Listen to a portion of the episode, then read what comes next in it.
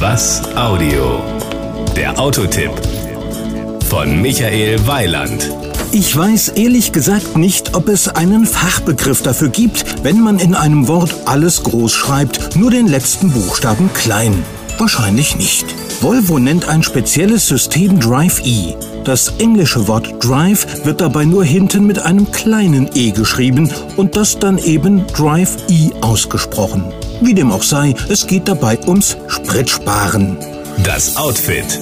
Der Volvo Sportkombi V50 hat eine ansehnliche Karosserieform, die einerseits Dynamik, andererseits räumliche Flexibilität zeigt.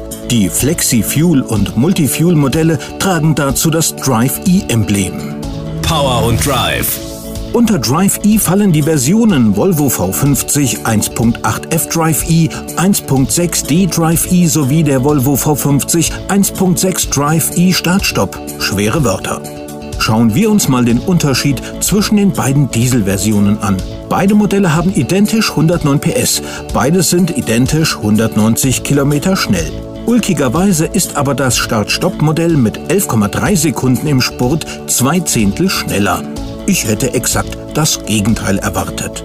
Erwartungsgemäß kommt man allerdings beim Sprit günstiger weg. 4,5 Liter sind es ohne die Start-Stopp-Funktion, nur 3,9 mit. Und auch in den CO2-Emissionen merkt man einen deutlichen Unterschied. Wiederum ohne Startstopp kommen wir auf 119 Gramm pro Kilometer. Mit Startstopp sind es nur noch 104. In Sachen Umwelt ist das sehr zu begrüßen, in Sachen Geldbeutel allerdings auch. Die Kosten.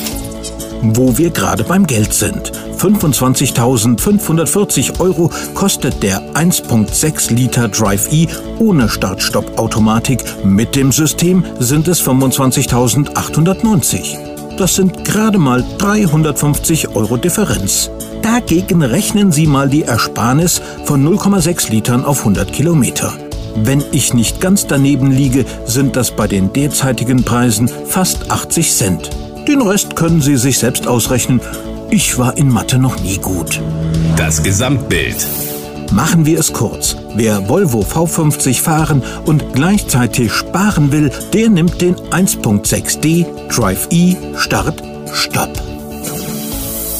Das war ein Autotipp von Michael Weiland. Mehr zu diesem und anderen Themen gibt's auf was-audio.de.